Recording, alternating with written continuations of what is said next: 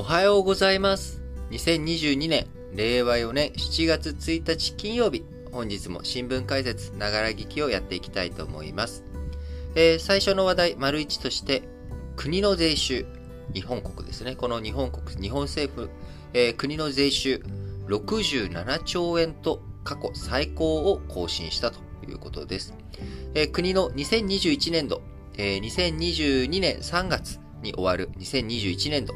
こちらの対象期間の税収、67兆円程度となり、過去最高を更新したことが分かりました。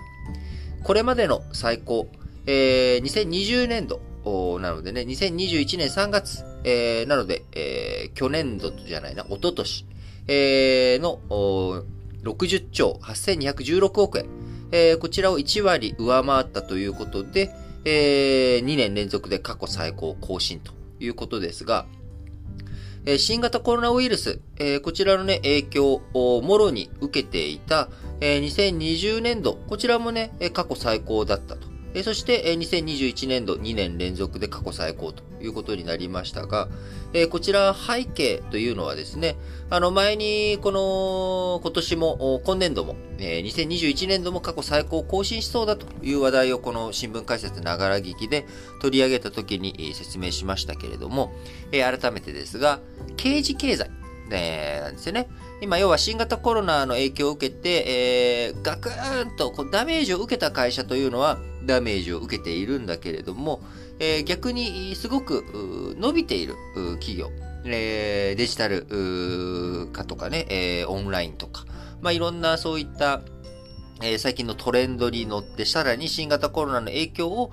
好影響を受けた企業。まあ、あの、任天堂とかね、あの、ゲームとか、あの、そういった企業にとっては、非常に調子が良かったとか、えー、ウーバーとかね、アマゾンとか、まあそういった宅食関係とか、まあこういったところも、えー、業績非常に伸びていったと。まあ、ウーバーはまだ企業としては赤字だったかな。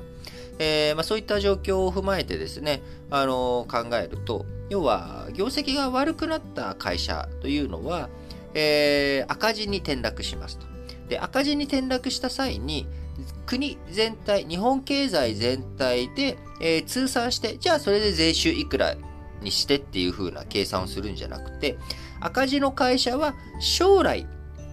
黒字が出たら、その将来出てきた黒字と今回出た赤字っていうのを相殺していいよと。いう風になっているんですね。なので、要は今回赤字を出したから、例えば税収、税率30%だとして、マイナス100億円っていう赤字を出したから、ああ、かわいそうに。じゃあ30億円国から税収のバックをしてあげるよっていうことは別にしてくれないんですね。だから国全体で赤字、えー企業と黒字企業、これを通算して日本の国全体、企業、日本にある企業全体の、えー収益、とかね、営業利益とか最終損益とか、こういった部分については新型コロナの影響を受けたマイナスっていうものが反映されて数字として出てくるんだけれども、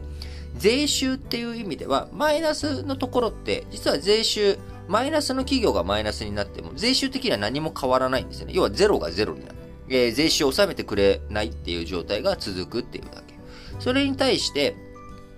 企業の黒字が増える場合はどうなるかっていうと、もともと100億円、えー黒字でしたと。税収、あの、所得がありましたという企業があったときに、えー30億円が税金として納めなきゃいけないわけですよね。30%か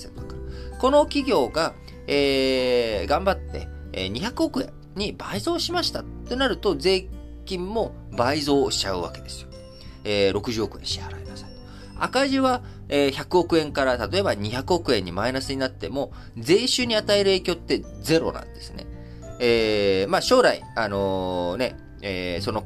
赤字の企業が黒字を出していった時に、えー税金がね、取られないっていう将来的な影響あるけど、足元、100億円、マイナス100億円がマイナス200億円になったところで、えー税収としては変わらない。で、ゼロがゼロのまんまなんですね。え経済全体で見たときには当然、えその赤字幅が大きくなってしまった会社、企業をどういうふうに救済していくのか、え雇用がね、悪化していく可能性とか、でそうすると雇用が悪化していくと、その分所得税とかね、えそういったところに影響する、消費税に影響するっていうことはあるかもしれないけれども、法人税収っていう意味においては全く影響ないわけですよ。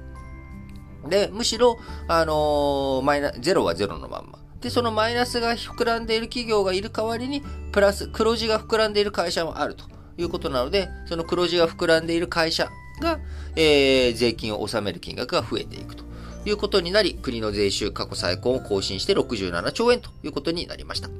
えー、消費税、所得税も堅調ということから、あ雇用環境のね、えー、持ち直しとか、あ消費税、えー、消費の持ち直し、えこういったものに伴いまして、え国の税収67兆円と過去最高となりましたが、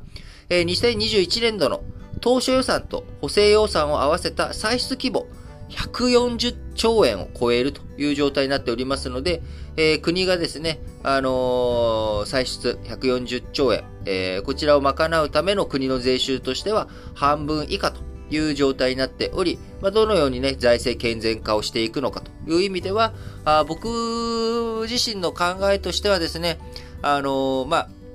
えー、歳出の見直し、えー、と同時にですね、やっぱり増税というところについても、やっぱり踏み込んで考えていかなければいけないタイミングに、タイミングというかですね、増税をどういうふうにしていくのか。で、増税がね、えー、うまくいかなければ、僕は最終的には、あのー、インフレで、えー、我々の資産価値がですね、え、増税で取られる分よりも多く、税、あの、増税によって、あの、インフレによってね、失われてしまうんじゃないのかなっていうふうに思っています。えー、簡単に言えばですね、今、例えば、あ皆さんがね、老後のためにあの、2000万円貯めなさいっていう話ありましたよね。えー、2000万円というものがありましたが、えー、例えば、100円、あのー、為替があ1ドル100円、えー、だったわけですよね。ちょっと前まで。まあ、100円とか115円とか。これがもし1ドルが200円まで円安が進行したらですね、あの、海外旅行に行く話で行けば、まあ、2000万円余裕があって、まあ、年に1回ぐらいは海外旅行行けるように貯めていたものだとしたらですね、その価値が半分に目減りしちゃったわけですよね。101ドル、ドルベースで言ったら、預金の価値が半分になっちゃってるということ。あるいは、あ国内のね、インフレが進行して、これまで生活費、えー、10万円あればもう全然余裕で暮らせたっていうのが20万円に膨らんだとすると、えー、預金の価値っていうものが半分になってしまうということになっちゃうわけです。えー、なので、あのー、ま、あ過去の預金とか、あるいは自分たちのこれからの生活っていうのを踏まえた上で、えー、お金のね、価値、額面の価値っていうものが、増税による、奪われ、えー、増税によってね、国に奪われていく部分とえ、インフレとか経済のね、あのー、部分で、えー、失われていくもの。まあ、これがどっちがメリット、デメリットあるんですかっていうことを、やっぱり僕は真剣に考えてですね、あのー、この道を取らないと、こうなる危険性、こうなるリスクが高いと思われるので、まあ、こうすべきだ、みたいなね。まあ、こういった提示というものをね、しっかりやっていってほしいなと思っています。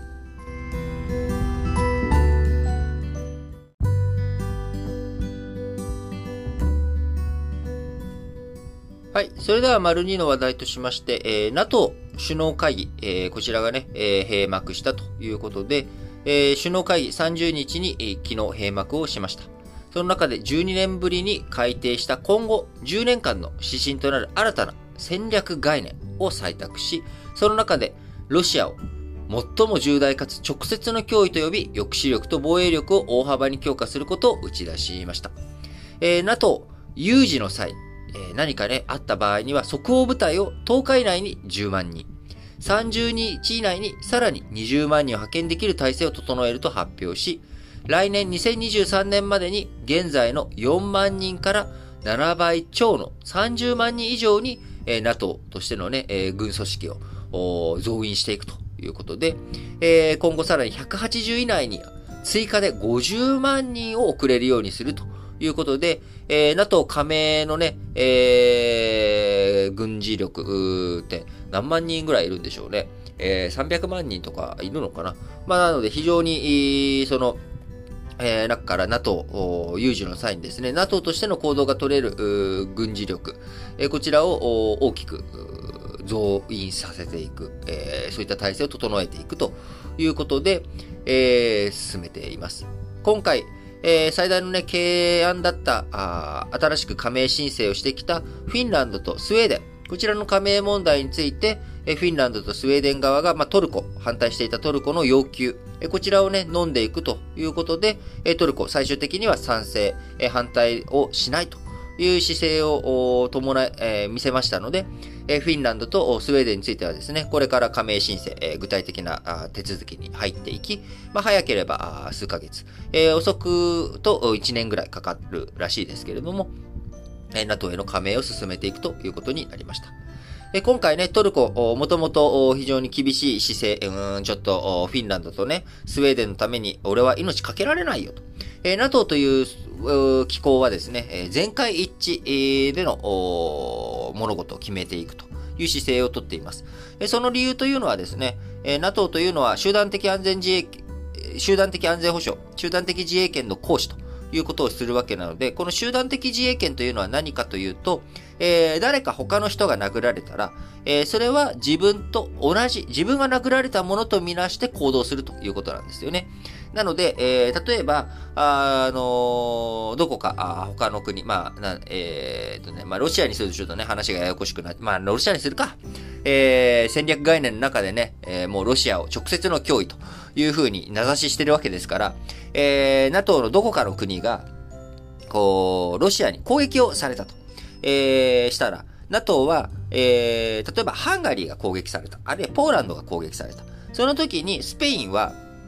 いや、俺が別に攻撃されたわけじゃないから知らねえよっていう態度は絶対に取りませんっていうことなんですよね。あの、それは自分が殴られた、自分が攻撃を受けたということと同じだということで自動的に戦いに行く。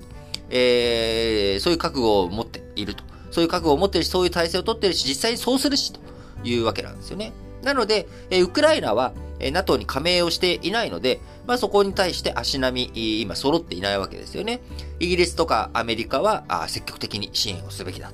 それに対して、えー、ロシアとか、あ、ロシアとかじゃない、ドイツとかフランスとかイタリアは、まあ、あのね、えー、の、早期停戦を実現すべきだっていうトーン、論調が強かったりと。まあ、こういった違いが見受けられるわけですが、これが NATO 加盟国に対する攻撃ということになれば、それはね、NATO 全体として対応しなきゃいけない。いうことになるので、その中に自分がなんでこいつのために命かけなきゃいけないんですかっていう人が一人でもいるとですね、それは足並み揃わなくなっちゃうわけなので、えー、NATO として、えー、攻撃されたら絶対に仕返しをするぞという強い姿勢を見せる範囲というもの、これが NATO 加盟国ということになるわけなんですよね。えー、もともと第二次世界大戦、えー、ナチスドイツがポーランドに侵攻したりとか、まあ、その前からね、えー、チェコ、ズレレン地方とか、オーストリア併合とか、ラインランド進駐とか、あナチスドイツが軍事的な圧力というものを欧州、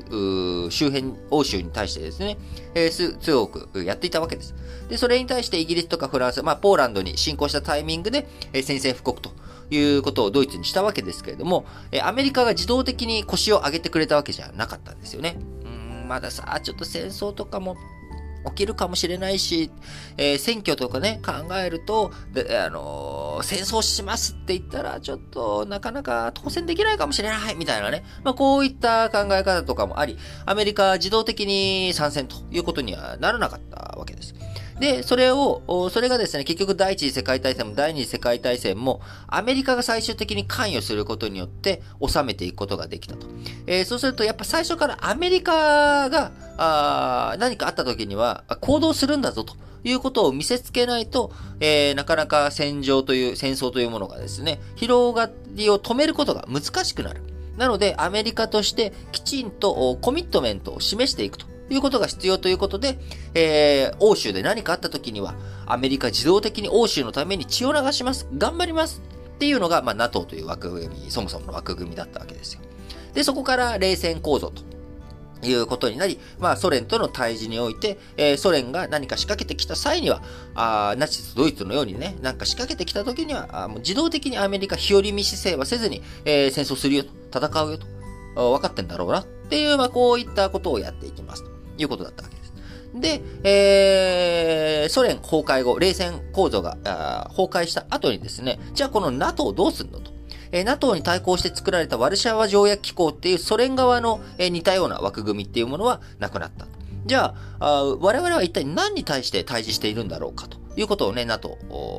自己定義をね、再定義していかなきゃいけないっていう流れの中で、えー、ユーゴスラビアとかのね、旧ユーゴが、バルカン紛争、コソボ紛争という風になっていく中、そういったところの治安維持とか、世界の安全保障を守っていくための、協力機構として残していこうというものをやっていたわけですが、今回、旧ソ連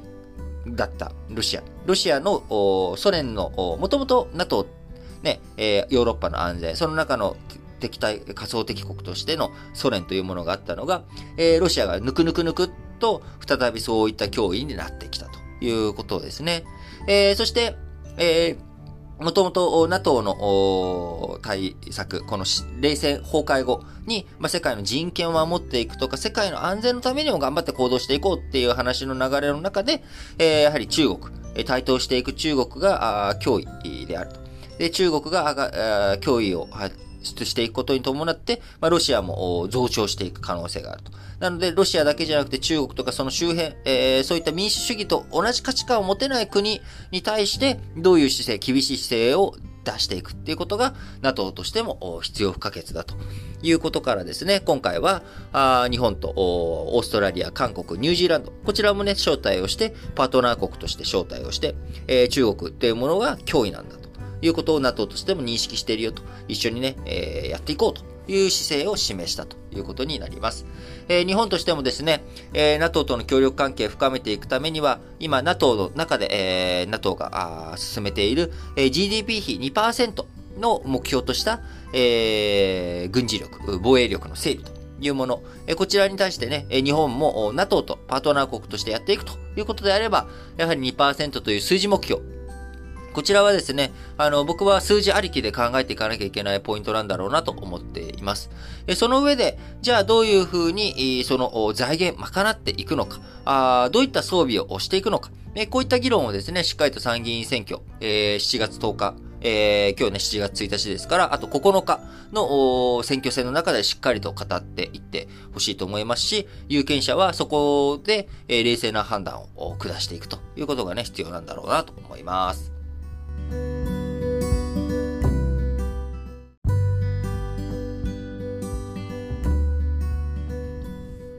はい。それでは丸3としまして、石油輸出国機構 OPEC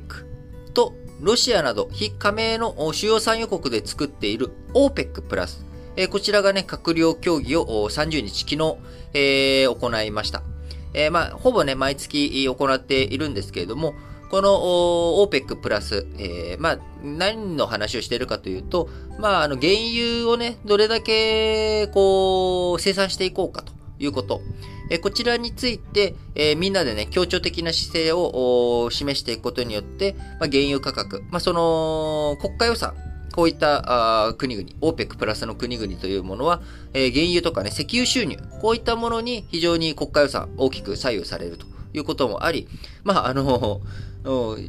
カルテルですわな。結局はあの、生産。まあ、値段はね、決めてるわけじゃないですけれども、えー、生産目標、生産数量をどういうふうにするのかということで、えー、価格とかね、えー、そのあたり、調整してこうよと。みん。ながね、好き勝手に、大量に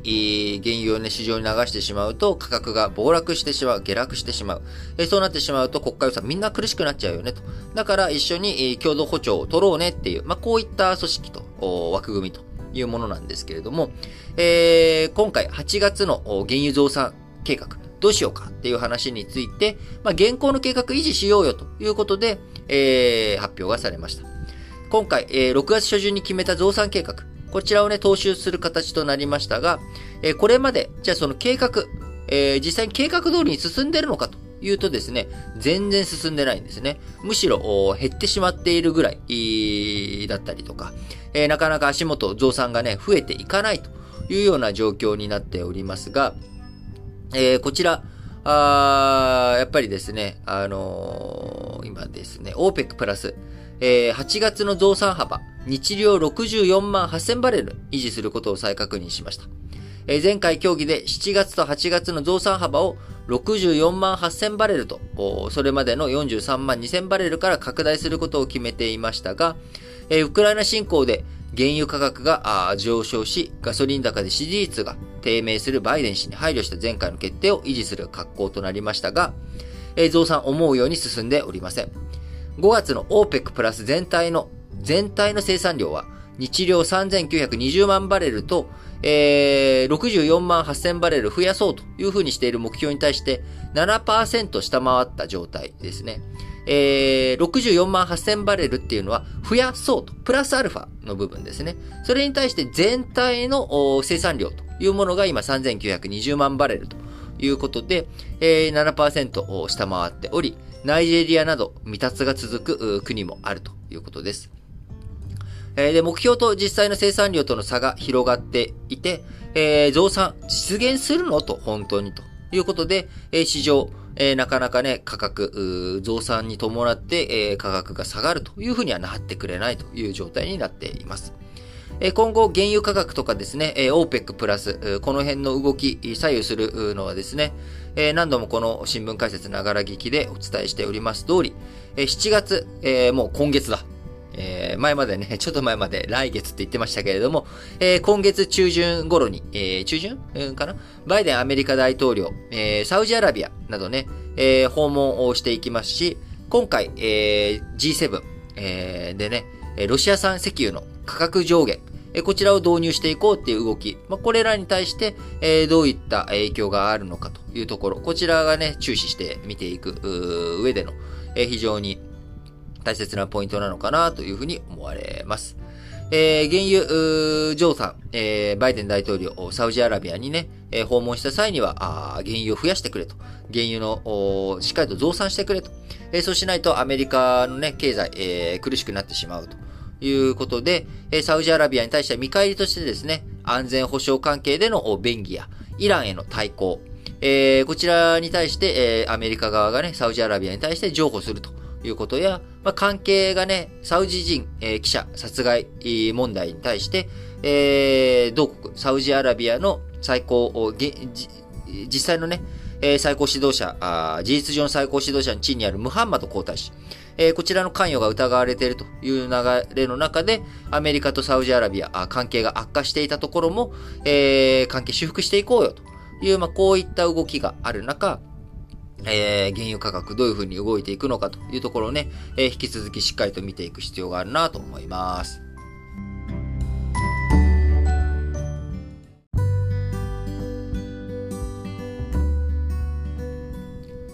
はい。それでは、丸4としまして、えー、東南アジア、えー、入国規制撤廃へという動きですけれども、今、東南アジアのほぼ全ての国で入国規制の撤廃、え、こちらのね、動きが加速、進んでいるという話ですけれども、え、新型コロナワクチン接種者であれば、隔離なしで入国でき、渡航前の検査での陰性証明も不要となったということで、え各国独自の手続きの撤廃やマスク着用義務の解除も進み、本格的な経済活動再開への期待が今高まっています。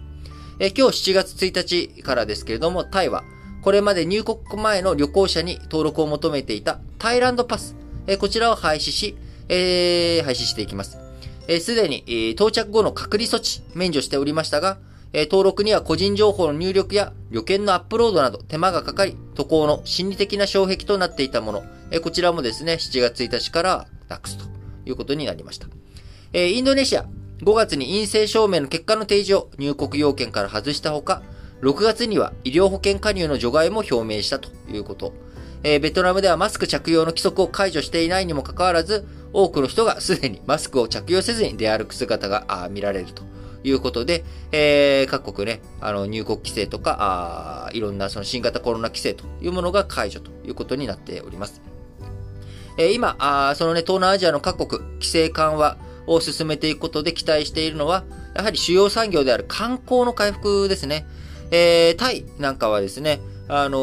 ー、特にそうですけれども、日本よりもですね、えー、外国人観光客、非常に多い国で、主要な産業としてね、観光業というものがあるわけです。えー、外貨のね、獲得の上でも、海外からの観光客というもの、えー、こちらが非常に重要というもので、例えばね、僕が住んでたのはもう10年前ですけれども、えー、ほぼ毎月ですね、えー、誰か、まあ、友人、まあ、当時10年前なんで僕もね、20代後半、えー、僕の周りの友人も20代後半ということもあり、え、まだ独身の人たちも多かったので、え、気軽に、まあ、子供もね、まだいなかったりとか、え、友達、え、恋人同士だったりとかね、え、まだ夫婦になってない、え、子供がいないと。いうことで、結構気軽に、まあ、ほぼ毎月ですね、誰かしら来てくれてたんですよね。えー、日本からだとね、飛行機で、えー、数時間、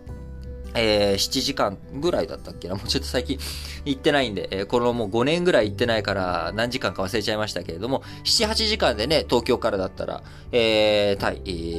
えー、のね、あのー、空港に、えー、着くということで、まあ、非常にその距離としてもね、まあ、ハワイよりは近くないけれども、まあ、あの、来やすいと。で、物価も安くて、えー、お買い物だったり、エステだったりとか、まあ、いろんな、あのー、楽しみもあるし、ということで、えー、食事も美味しいしね、あのー、たくさんの人たちが来てくれてましたけれども、えー、やはり各国、その主要産業である観光の回復していくためにも、えー、早めに、えこういった規制を撤廃していこうと。え日本など夏休みの行楽シーズンをこれから迎えていく中、各国とも受け入れ拡大に動いているということですけれども、え旅行客がね、増えれば、その分だけ感染がぶり返す懸念もあり、自国民、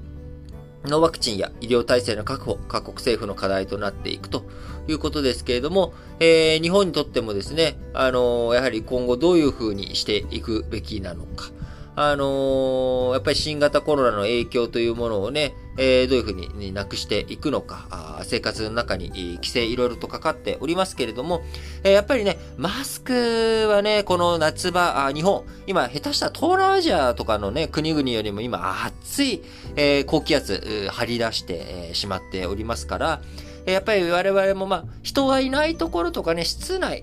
冷房の効いた室内でマスクするっていうのと、外出歩くときにね、マスクをしっかりとえー、するっていうのは、やっぱ別物として考えないとまずいですよね。えー、僕も昨日スーパーに行く途中、まあ、スーパーの中ではね、マスクしないと、あのー、何してるんですかと言われてしまうんですけれども、そう、もうスーパー行くまでの道中も暑くて暑くてね、あの、当然マスクもずらしてました。あの、顎マスクしてましたけれども。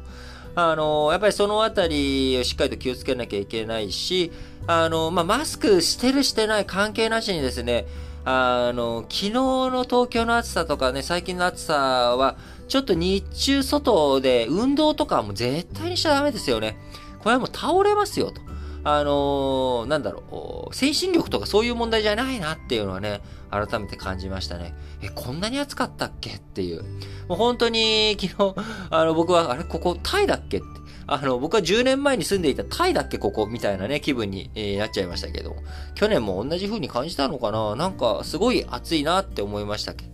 えー、なのでですね、皆さんこれから暑い夏、えー、さらに、続いていきますけれども、あの、しっかりとね、体調管理しながら、えー、元気に過ごして。えー、そして、あの、新型コロナもね、なんかやっぱ去年も夏に、第5波ということで非常に多くの方、感染者が出て、僕の周りでも、あのー、実際に、陽性となり、高熱にね、あの、苦しんだ、友人がいましたので、えー、まあ、去年とね、比較すれば今年はワクチンのね、打っている人たちの数が全然違うというのはありますけれども、えー、僕の周りでもまた、あの、ちょろちょろと陽性者増えてきておりまして、え、ワクチン打っていてもですね、え38度を超える高熱に結構うらされるよっていう人もね、え出ているので、え僕自身も気をつけようと思いますし、皆さんもね、本当に気をつけていただければと思います。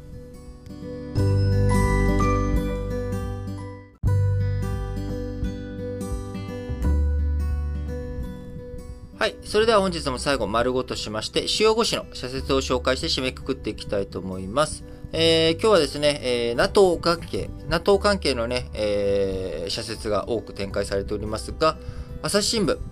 NATO と日本、安定に資する連携を。日本が日米同盟に加え、欧州諸国とも安全保障面の連携を深めることには意義がある。ただ、中国に対抗する姿勢ばかりが前面に出れば、かえって緊張を高める結果になりかねない。対話の努力を同時に進めねばならない。朝日新聞もう一本は、コロナ医療体制、顔見える関係を築く。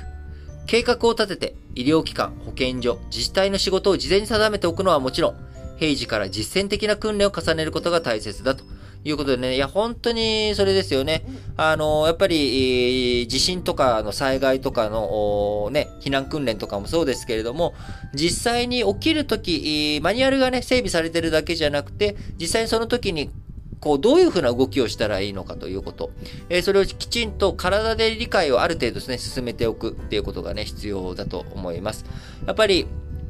こう、災害、いつ何時やってくるかわからない。喉元過ぎれば何とやらじゃないですけれども、えー、我々、少しね、こう、新型コロナに対しての恐怖心とか、そういったものも今、あ落ち着いてきてしまっているというところもあります。えー、いつ何時ね、また、まあ今ね、サル痘なんかもね、ちょっと、いろいろと言われておりますけれども、あのー、いつ何時、他の災害がね、えー、思っても意味なかった違う災害がまた起きるってことはね、十分にあり得ますし、えー、我々日本に住んでいる以上はいつ何時地震が起きるのか、え、常に地震とね、向き合っていくっていうこと、え、そちらが欠かせない場所に、土地、落とし柄に僕らは住んでいるわけです。え、そしてまた、あの、北朝鮮とか、あロシア、あ中国、えこういった脅威に囲まれているというところから、いつ、戦火に、え、我々もね、あの、陥ってしまうのかというところもありますので、しっかりと対策対応をね、えー、事前に、えー、こういう、そんなことありえないよではなくて、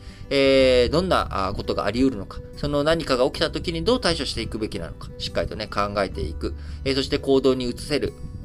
えー、そういう日々の訓練、えー、が必要なんだろうなと思います。えー、毎日新聞、大阪ビル火災の報告書。命を守る取り組み取り組みが急務ということで、えー、去年のね、12月に起きたあ大阪市北区の心療内科クリニック、26人が犠牲になったあ雑居ビル火災について、総務省消防庁が調査報告書を公表しました。死亡した容疑者は非常階段とエレベーターの近くでガソリンを撒いて放火したということで、えー、患者らは逃げ場を失い、窓のない奥の診察室の方に向かったということです。報告書によると出火の2から4分後には室内に一酸化炭素が充満し、致死量を超えた。消防隊が現場に到着したのは5分後だったということでね、えー、非常に痛ましい事件、えー、でしたけれども、事件が起きた時にいかに命を守るかという観点での対策に力を入れなくてはならない。その際に課題になるのが、避難路が十分に整備されていない古いビルの存在だということでね、えー、日本、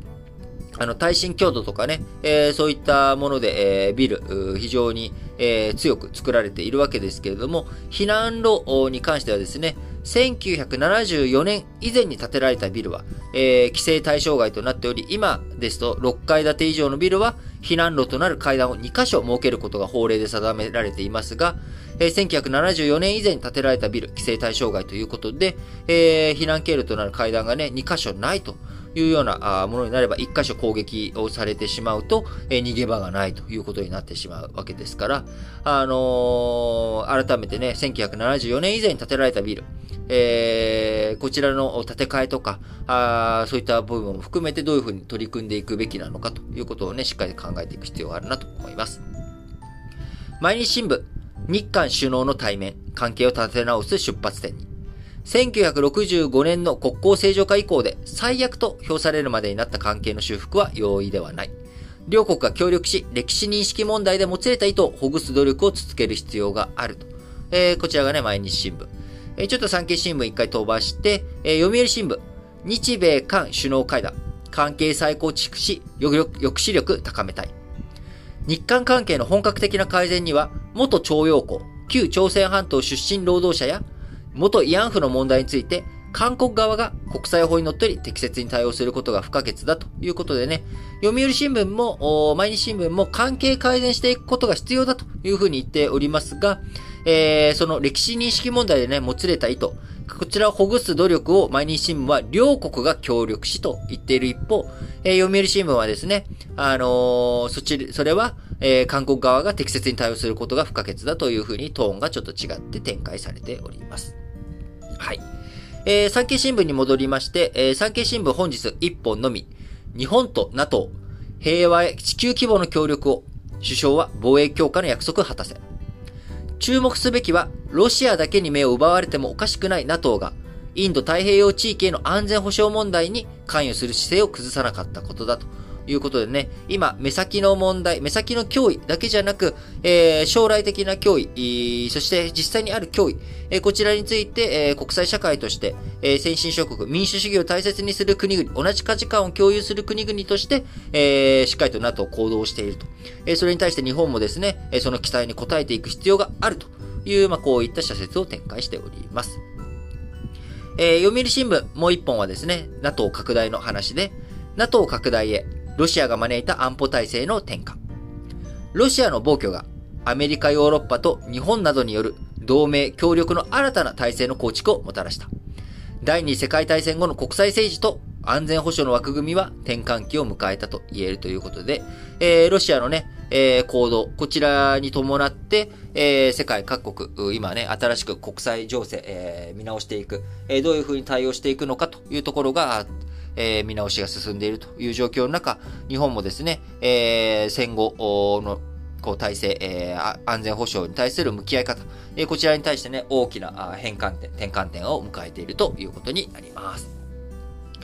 えー、日経新聞。あ日経新聞もね、日韓首脳不信の棘を抜けということで日韓関係についての社説展開しておりますが、え、岸田文雄首相と韓国のユン・ソンニョル大統領が北大西洋条約機構 NATO 首脳会議に合わせて初めて対面で言葉を交わした。日韓関係は首脳外交がとりわけ重みを持つ。韓国の政権交代を機に、天気に未来志向の歯車を回してほしい。最後です。日経新聞。企業と株主は総会後も一段と深い対話を。経営者が成長戦略を語るのはもちろんだが、投資家もその説明をきちんと受け止める必要がある。環境問題などにも目配りし、長期の視点で多角的に経営を評価しているか、株主にもぜひ考えてもらいたいということでね、皆さん本日も新聞解説、ながら聞きを聞きいただきありがとうございます。えー、気づくとですね、本当にあっという間に金曜日になってるなと、ついこの前、あれ？今日月曜日なの？まだ月曜日？って、えー、思っていたところからですね、あっという間に7月1日にもなっちゃいましたし、金曜日にもなっちゃったということで、えー、またね、えー、下半期、え、7月1日から、2022年も半分が終わって、えー、後半戦となりましたけれども、皆さん元気に、えー、過ごしてやっていきましょう。それでは、皆さん、今日も元気に、いってらっしゃい